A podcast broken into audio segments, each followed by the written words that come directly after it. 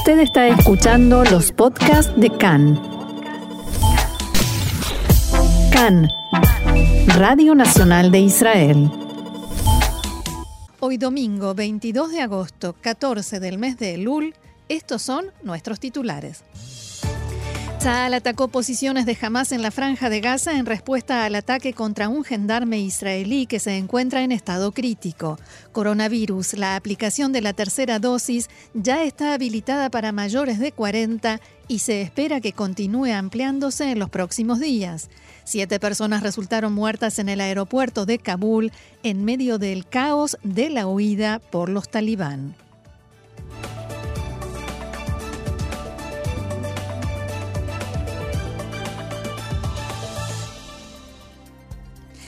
Bien, y vamos entonces al desarrollo de la información.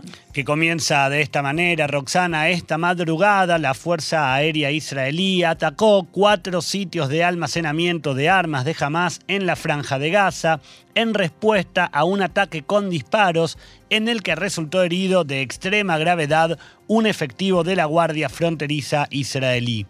El ataque se produjo mientras se, registraran, se, registraran fuertes enfrentamientos entre palestinos y fuerzas de seguridad israelíes durante una manifestación organizada por el grupo terrorista Hamas y otras facciones. Vamos a retomar cómo fueron los acontecimientos. En la tarde de ayer, cientos de palestinos se concentraron cerca de la valla fronteriza en el norte de la franja y se enfrentaron con las tropas israelíes durante varias horas. Las facciones de Gaza habían organizado la protesta del sábado cerca de la frontera con Israel en el campo de refugiados de Al-Malika como parte de una serie de actividades que están haciendo para presionar a Israel en medio de negociaciones y como informábamos la semana pasada, en medio de todo eso anunciaron públicamente la convocatoria a esta, protesta. Los manifestantes arrojaron piedras, bloques de cemento, petardos y explosivos contra las fuerzas israelíes apostadas en el lugar. Según el Ministerio de Salud de Hamas, en Gaza, al menos 41 palestinos resultaron heridos por disparos de efectivos israelíes, dos de ellos de gravedad. Roxana, el soldado herido es Varela Daria Shmueli, de 21 años, de la zona de Be'er Yaakov. Shmueli recibió un disparo en la cabeza a quemarropa y resultó herido de extrema gravedad. Fue trasladado en estado crítico al, hospital Soroka en Beersheba, donde fue operado y permanece hasta el momento en, la, eh, en el área de cuidados intensivos. Barel Shmueli es francotirador en la unidad de élite encubierta de eh, Mr. La, de la gendarmería, perdón, y fue enviado a la frontera de Gaza este fin de semana para ayudar durante los enfrentamientos a lo largo de la valla de seguridad.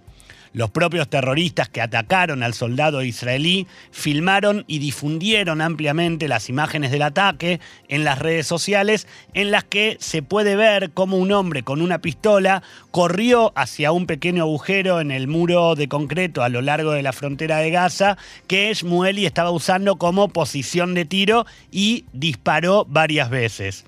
En otro incidente, un grupo de palestinos intentó quitarle el arma a uno de los soldados que, según informó Tzal, se defendió e impidió que se la quitaran.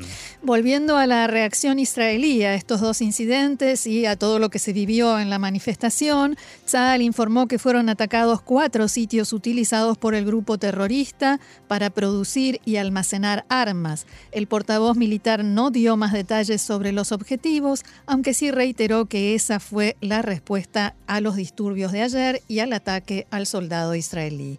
El ejército manifestó en un comunicado, abro comillas, la organización terrorista Hamas continúa conduciendo a la franja de Gaza, de Gaza hacia el terror mientras explota a la población civil. El portavoz de Hamas, Fauzi Barhum, se burló de Israel y dijo que había subestimado la situación. Como de costumbre, la ocupación sionista, al atacar los sitios de la resistencia, busca encubrir su propio fracaso y consternación ante la firmeza y persistencia de nuestro pueblo y su valiente resistencia, dijo Barhum. Este mediodía las facciones palestinas comunicaron que continuarán con esto que denominan actividad popular hasta que Israel se retire de la, de la margen occidental y Jerusalén y termine el bloqueo a la franja de Gaza. Fuentes palestinas informaron a medios locales en las últimas horas que los ataques israelíes tuvieron como objetivo áreas en el campo de refugiados Nuseirat, en el centro de Gaza, en las afueras de la ciudad de Gaza y en el sur de Han Yunes. Durante los ataques, los palestinos dispararon con ametralladoras pesadas contra aviones israelíes. Varias casas y vehículos en Sderot fueron alcanzados por los disparos y sufrieron daños. El servicio de emergencias Ihuda Atzalá informó que un joven de 19 años fue evacuado al hospital con heridas leves después de caerse mientras corría hacia un refugio en Sderot en medio del intenso fuego de ametralladoras. El Consejo Regional de Sdot Negev eh, anunció que no hay cambios en las instrucciones de seguridad para los residentes del área. Tras el incidente y en medio de los ataques aéreos, Tzal anunció que refuerza la división de Gaza con tropas adicionales y el despliegue del sistema cúpula de hierro. En las últimas horas se volvió a anunciar más refuerzos para las tropas en la zona. En los últimos días volvió a aumentar la tensión entre Israel y Hamas, incluyendo el lanzamiento de dos cohetes hacia Sderot por primera vez desde el final del operativo Defensor de los Muros por parte de la Jihad Islámica. La violencia que continuó con la manifestación de ayer se produce a pesar de las señales de, progreso en las negociaciones indirectas entre Israel y Hamas de los últimos días. El viernes, el ministro de Defensa israelí Benny Gantz dijo que mantuvo conversaciones con funcionarios de Qatar y luego se anunció que se había alcanzado un acuerdo para volver a transferir el dinero que mensualmente Qatar envía a las familias necesitadas en la franja de Gaza.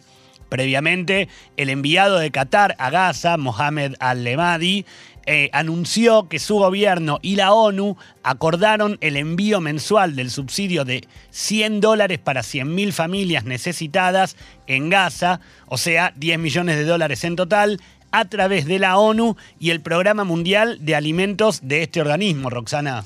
Sí, Gaby, bueno, esto que decías, ¿no? Que mm, eh, se acordó, se arregló este sistema para volver a enviar el dinero a Gaza, que hace tres meses, recordemos que no entra. Eh, cómo puede ser, cómo se entiende que haya ataques, haya disturbios y al mismo tiempo se haya resuelto el problema del envío del dinero. Es que a esa resolución le falta una parte, y que no es un detalle menor, sobre todo para eh, la organización Hamas, y es el hecho de que quedó pendiente el dinero para los empleados públicos de Hamas, lo que Hamas define como empleados públicos en, eh, un, paquete en el que mezcla todo tipo de funciones, por decirlo Como una gran bolsa negra, ¿no? Exacto.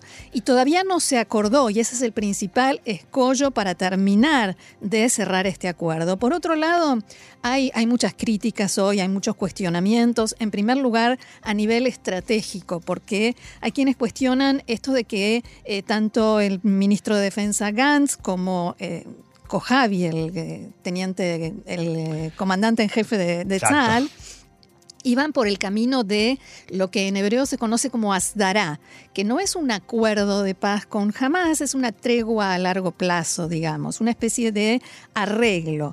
No todos estaban de acuerdo dentro del ejército y dentro del sistema de defensa en esta línea, pero todos sí decían o sostenían que hay que llegar a ese acuerdo desde una posición de fuerza. De, no de debilidad, algo que quedó flotando en el aire desde el otro día cuando hubo lanzamiento de dos cohetes hacia Sderot y no hubo respuesta israelí.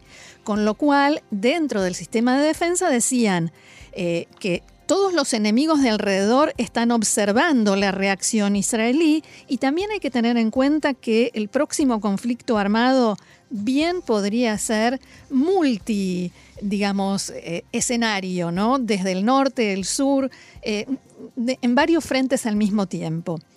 Como suele suceder, ah, el dilema de Israel es cómo reaccionar sin que eso perjudique los esfuerzos de, este, de estas dará, de este intento de tregua, y sin que lleve a una nueva escalada o a varios días de conflicto armado, especialmente cuando el primer ministro Bennett está a punto de partir hacia Estados Unidos para tener su primera reunión con el presidente norteamericano Joe Biden. Y por otro lado están los cuestionamientos a nivel táctico, porque evidentemente hubo una falla, una falta de preparación, cómo puede ser que eh, terroristas palestinos se, acercaran así eh, de esa manera a la valla, cómo puede ser que no se hubiese hecho una franja de separación eh, mucho más amplia, cómo puede ser que tuvieran tiempo para filmar, para difundir todo lo que resultó en un soldado herido de gravedad que esperamos, esperemos salga de esto.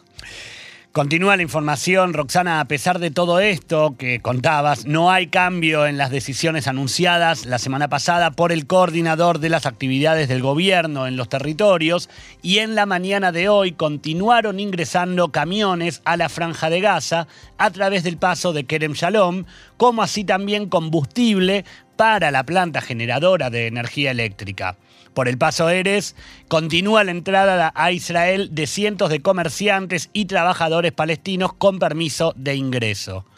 Este mediodía, al comienzo de la reunión de gabinete, el primer ministro Bennett expresó sus deseos y su plegaria por la pronta y total recuperación para Barel Shmueli y agregó lo siguiente.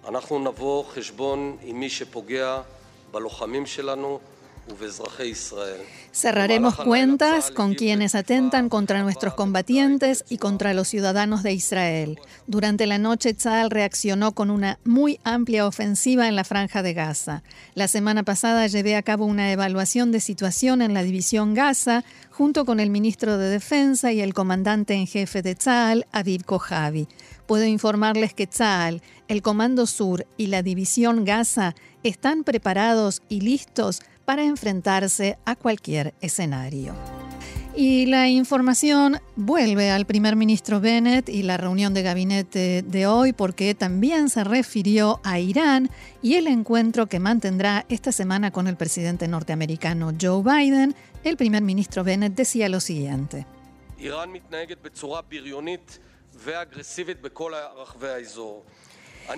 se comporta de manera intimidante y agresiva en toda la región. Voy a decirle al presidente Biden que es el momento de frenar a los iraníes, detener esto, no darles una soga de salvación con forma de regreso a un acuerdo nuclear cuya validez ya ha caducado, ya no es relevante. Incluso quienes alguna vez pensaron que era relevante, ahora piensan que ya no lo es. Pero no nos conformamos solo con eso. Presentaremos un programa, un plan de trabajo ordenado que hemos construido en los últimos dos meses destinado a frenar a los iraníes, tanto en el aspecto del programa nuclear como de la expansión regional. Y esto nos lleva ahora a Siria porque el ejército ruso informó en la noche del viernes que las fuerzas de defensa aérea de Siria derribaron 22 misiles lanzados por aviones de combate israelíes durante un ataque aéreo contra objetivos en territorio sirio. El contraalmirante Vadim Kulit, jefe del Centro de Reconciliación del Ejército ruso en Siria, dijo que seis aviones de combate israelíes atacaron instalaciones en las provincias de Damasco y Homs desde el espacio aéreo del Líbano el jueves por la noche. Kulit declaró que los sistemas de defensa aérea sirios derribaron 22 de los 24 misiles lanzados por los aviones de combate israelíes con los sistemas de defensa aérea proporcionados por Rusia, Pantsir-S y Buk M2. Como suele suceder en estos casos, no hubo comentarios oficiales sobre esto en Israel. No hubo informes oficiales sobre víctimas, sin embargo, el Observatorio Sirio de Derechos Humanos señaló que resultaron muertos cuatro combatientes proiraníes aliados al régimen de Damasco. El observatorio también difundió que los misiles israelíes tenían como objetivo depósitos de armas y posiciones militares pertenecientes al grupo terrorista libanés Hezbollah en el área de Kara, en el noroeste de la provincia de Damasco, cerca de Homs y la frontera libanesa. Los muertos en el ataque, según este informe, pertenecían a esta agrupación respaldada por Irán, pero no quedó claro de inmediato si eran sirios o libaneses. Los medios libaneses también informaron que dos misiles cayeron en la región de Kalamun, en la frontera entre el Líbano y Siria, aunque no estaba claro si los proyectiles eran de los supuestos ataques aéreos israelíes o de los misiles interceptores. Irán, el Ministerio de Defensa iraní informó este fin de semana que está expandiendo sus esfuerzos de defensa más allá de las fronteras del país en un aparente mensaje de disuasión a Israel y Occidente, ya que las esperanzas de un regreso al acuerdo nuclear de 2015 continúan desvaneciéndose. En un mensaje difundido en ocasión del Día de las Industrias de Defensa, el ministerio señaló que, abro comillas, Irán tiene un papel importante que desempeñar en el fortalecimiento del frente de resistencia y la expansión del radio de defensa de la seguridad nacional más allá de las fronteras del país. Según este comunicado, el plan militar de Irán incluye fortalecer la fuerza defensiva y actualizar constantemente la capacidad para hacer frente a las amenazas de nuestros enemigos abro comillas nuevamente, no dudaremos en fortalecer nuestras capacidades militares, incluido el programa de misiles diseñado únicamente con fines de defensa, agregaron desde el Ministerio de Defensa de Irán. Y vamos a poner un poco en contexto estas declaraciones. Esto sucede en momentos en que los gobiernos de Francia, Alemania y Reino Unido expresaron este fin de semana su gran preocupación por el último informe de la Agencia Internacional de Energía Atómica e instaron al gobierno iraní a suspender sin demora toda violación del acuerdo de 2015. Los tres países coinciden en que Irán está cometiendo graves violaciones de lo que en teoría se comprometió a respetar. Las actividades de Irán son más que preocupantes, manifestaron. Según el informe de la agencia, Irán ya produjo casi dos kilos y medio de uranio altamente enriquecido, concretamente a casi el 60%. Esta pureza está muy por encima del 4% fijado como máximo en el acuerdo nuclear de 2015, cuya reactivación negocia Teherán ahora con Estados Unidos, aunque aún le falta para el 90% necesario para la fabricación de una bomba atómica. El gobierno de Irán reaccionó diciendo que el informe no es creíble y acusó a la Agencia Internacional de Energía Atómica de tener una agenda política, una postura sesgada en su relación con Irán que podría ser un obstáculo para futuras interacciones de buena voluntad entre las partes. Esto suena bastante a una amenaza, ¿no? Esto podría ser un obstáculo para futuras buenas relaciones, dicen los iraníes. Y por supuesto, ponen la mirada en Israel.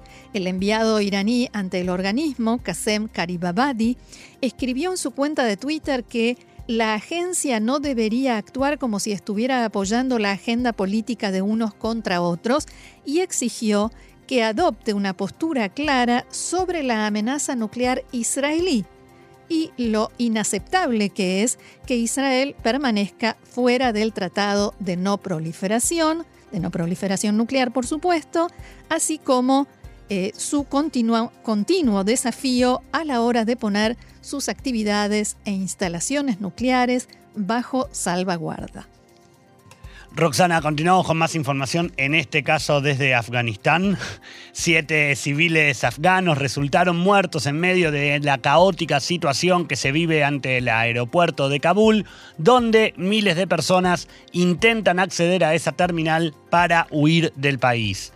Este fin de semana llegó a Kabul el mulá Abdul Ghani Baradar, cofundador de los talibán y jefe de la oficina política de la agrupación en Qatar, para tomar las riendas de las consultas para formar un nuevo gobierno y, al parecer, también del país es que el nombre del Mulá Baradar suena con eh, bastante fuerza como próximo presidente de Afganistán.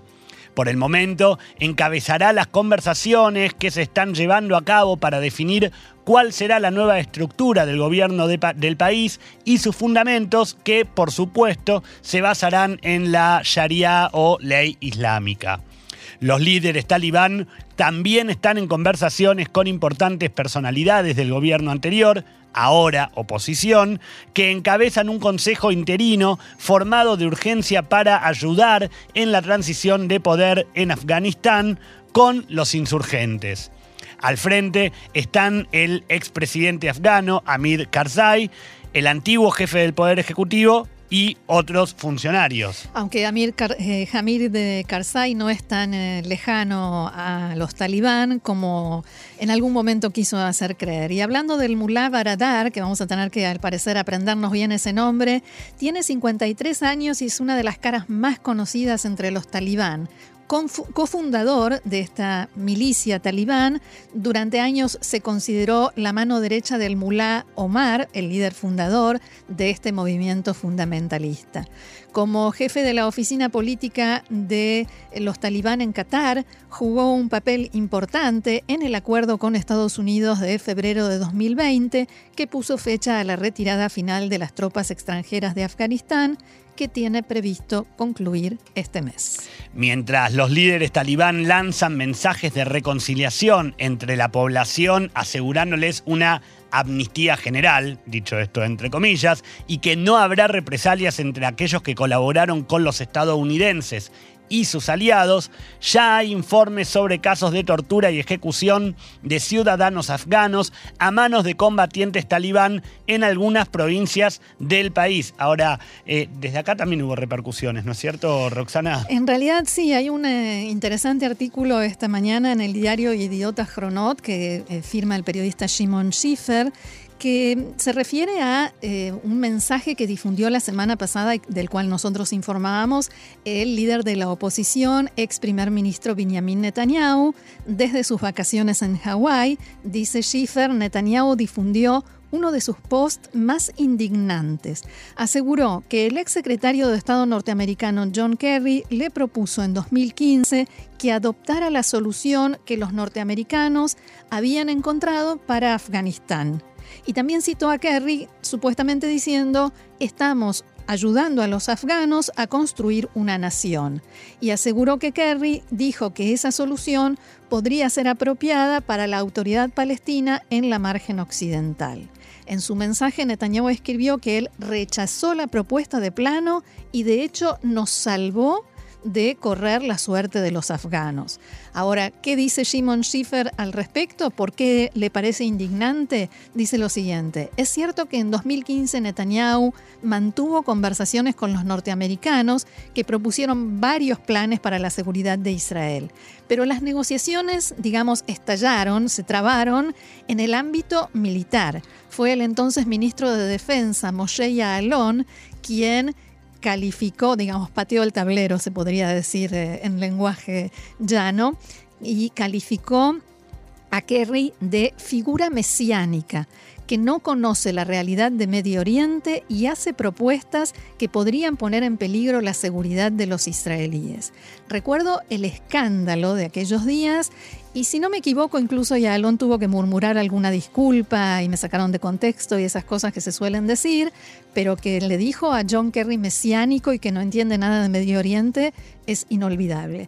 Y no esperó a Netanyahu, dice el artículo, y descartó esas propuestas, las sacó de la negociación, pero Netanyahu sacó ahora de la galera su propia versión que supuestamente sirve a la narrativa según la cual él es el único que puede defendernos. Roxana, una noticia más antes de irnos a, la próxima canción. Las autoridades libanesas anunciaron en las últimas horas un aumento del 66% en los precios del combustible después de que el gabinete interino y el Banco Central recortaran aún más su subsidio que están a punto de cancelar por completo. El Ministerio de Energía difundió un detalle de los nuevos precios del combustible y sus derivados y del gas de uso doméstico, cuyo precio también aumentó. El ministerio enfatizó en otro comunicado que las petroleras, gasolineras y distribuidoras deben vender el combustible que tienen almacenado hasta que se agoten pero la mayoría de las gasolineras del país permanecieron cerradas a pesar de la decisión de subir los precios. Varios ciudadanos notaron que algunas de las estaciones de servicio que tenían reservas de gasolina comenzaron a venderla con las nuevas tarifas, lo que llevó al ejército a enviar patrullas para poner orden. Los dueños de las gasolineras dijeron que están esperando el nuevo envío de gasolina de las empresas importadoras de petróleo lo que le hacía falta al Líbano. El gabinete interino y el Banco Central libanés destinaron este fin de semana 225 millones de dólares para la compra de, la compra de gasolina, diésel y gas y se comprometieron a levantar totalmente los subsidios a fines de septiembre para dar a las autoridades la oportunidad de emitir la tan esperada cartilla de racionamiento a 750.000 familias. La decisión se tomó durante una reunión de emergencia encabezada por el presidente Michel Aoun. Una fuente del gobierno le dijo al diario The Daily Star que el ejército libanés escoltará a los camiones de gasolina y diésel desde los puntos de distribución hasta las gasolineras para asegurar que el combustible no acabe en el mercado negro. En la tarde de ayer se supo, en realidad el fin de semana, se supo que la ministra de Transporte, Merav Mijaeli, eh, había viajado a Estados Unidos. ¿Sí? Eh, Mijaeli, que es ministra de Transporte, repito, es, está a cargo de un ministerio clave en la lucha contra el coronavirus por todo lo que tiene que ver con el aeropuerto Ben Gurión y con todo esto de que el gobierno viene pidiendo que la gente no viaje a menos que eh, tenga una muy buena razón y no tenga otra alternativa, que no viaje en el extranjero. Enseguida realmente hubo muchísimas críticas a la ministra, que cómo puede ser, que se va, se va de viaje así, que el ejemplo y demás. Incluso hubo una entrevista ayer a otro miembro de su partido, al ministro Nachman Shai, en la que lo presionaron un poquito para que dijera su opinión y él dijo, no sé por qué, pero si Mijaeli, que es una persona tan responsable, se fue a Estados Unidos, debe tener una buena respuesta. Y la respuesta era más que buena, excelente, porque en la tarde de ayer Mijaeli reveló que ese, hizo ese viaje a Estados Unidos con el propósito de recibir a su primer hijo recién nacido por gestación subrogada. Mijaeli, de 54 años, escribió que está feliz de haber pasado por este largo proceso junto a su pareja, el comediante Lior Schlein. También puso en Facebook una foto de ellos dos con el hijo, el bebé recién nacido, Ori. Cuando Lior me dijo por primera vez tengamos un hijo, pensé que era una broma, escribió la ministra. Después de todo, él es comediante y sabía que yo no tenía ninguna intención de tener hijos. Pero él finalmente la convenció. Fue un proceso de muchos intentos, me alegro de haber pasado por esto, ahora sé lo que significa para mí, lo que implica y lo que debe funcionar de manera diferente en este sistema de tratamientos de fertilidad, pero hablaremos de eso otro día. Él es hijo mío y de Lior, estamos muy felices y felices de ser sus padres. Escribió Merab Mijaeli, quien dijo que, de todas maneras, sigue pensando, como sostenía siempre, que una mujer está completa en sus palabras, incluso si no tiene hijos. La reacción de crítica en las redes sociales y medios de comunicación fue inmediatamente reemplazada por un cálido apoyo de periodistas y comentaristas que dijeron que admitieron en realidad que habían juzgado demasiado rápido a la ministra sin conocer la historia completa. Mijaeli tendrá que estar en aislamiento cuando regrese al país como parte de estas reglas más estrictas que entraron en vigor por decisión de su propio gobierno y seguramente será un placer estar en aislamiento con... Qué lindo eh, aislamiento, ¿no es cierto? Con el recién nacido. Un bebé recién nacido, por supuesto que sí. Bueno, hablamos de coronavirus. Hablemos de coronavirus. El Ministerio de Salud informó que durante la jornada de ayer, sábado, se registraron 5.312 nuevos casos de infectados con coronavirus. Actualmente en Israel hay 68.600 personas con el virus activo. activo. De estas, 1.133 están hospitalizadas, 667 en situación grave y 104 con asistencia de respirador. Respecto de la campaña de vacunación, hasta ayer más de 1.300.000 personas se aplicaron la tercera dosis de Pfizer. Que levante la mano quien de los presentes aquí se colocó. Los dos levantamos Eh, la mano. Estamos en radio, no en televisión, pero nos pueden ver las manos. Sí, señor. Así los números. Gaby, podemos afirmar que comenzamos una semana de definiciones porque son varios los temas relacionados al corona que esperan una casi inmediata resolución, ¿no? Definitivamente sí, Roxana, y, y vamos a hablar un poquitito con el tiempo que nos queda hoy al respecto y segura mañana, seguramente mañana profundizaremos, pero sí, la respuesta principal es sí. ¿Por qué? Porque urge que a partir de hoy el gobierno empiece a definir temas. Y los dos principales son el cierre y el comienzo de clases para el que falta una semana y media, nada más y nada menos. Y para entender un poco de estos temas, podemos analizar o tratar de analizar los últimos números, porque por un lado, ayer se registró una baja en los nuevos casos, más allá de que fue sábado y, como ustedes saben, son los días en los que menos pruebas se realizan, pero por otro lado, subieron los casos graves. Entonces, la pregunta...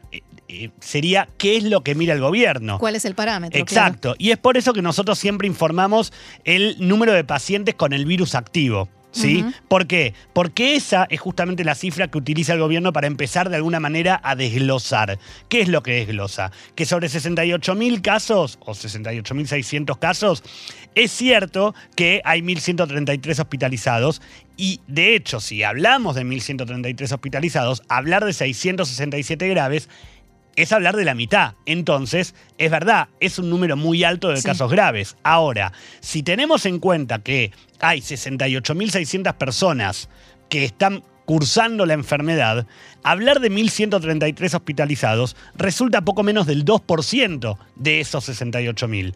Y hablar de, 67 de- de 667 en estado grave resulta poco menos del 1%. Claro Entonces, que aclarando siempre que cada uno es una persona, es un mundo con su vida, su familia y que Totalmente de acuerdo, totalmente de acuerdo. Pero por eso también desde ahí es un poco más entendible que el gobierno, mientras algunos dicen, señores, los casos suben mucho, hay que ir a un cierre, el gobierno siga insistiendo todavía, todavía, y esto también va a depender de la reunión de gabinete de Corona del día de hoy, Sí, que tarde. es lo que... eh, si pueden llegar a evitar ese cierre. Igualmente, Roxana, como decíamos recién, vamos a seguir hablando en profundidad de Corona, sobre todo cuando tengamos las repercusiones de la reunión de hoy de gabinete. Seguramente, y sin duda habrá definiciones. eh, hay, eh, queda, como vos decías, el tema de, del comienzo de las clases que es inminente y que hay quienes sostienen que tienen que empezar el primero de septiembre, otros que el primero de octubre.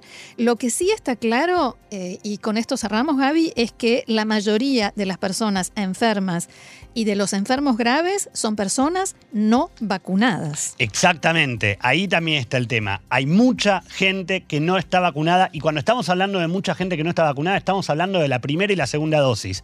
Sí. No así de la tercera, es. que viene resultando para el gobierno de alguna manera una campaña exitosa. ¿Por qué? Porque si tenemos en cuenta que el gobierno pretende tener dos millones de personas vacunadas con tercera dosis hacia fines de agosto y que hasta el momento, según los últimos números oficiales, ya, se- ya recibieron este refuerzo más de 1.300.000, Y entonces... de- dos. Y dos. Sí, claro. Y vos y yo. Exactamente. Entonces, de alguna manera, es bastante eh, alentador Sí. para, para el gobierno. Pero cuando hablamos, lo que vos estás diciendo, so- justamente sobre ese millón de personas que todavía se rehúsa a siquiera recibir la primera dosis de la vacuna. Así es, sí señor. Y hoy realmente estaban hablando de esto que vos decís, de una mínima, un cauto, pero muy, muy, muy, muy cauto optimismo, que mientras la gente, ese millón de personas siga sin vacunarse, tendrá que ser mínimo optimismo.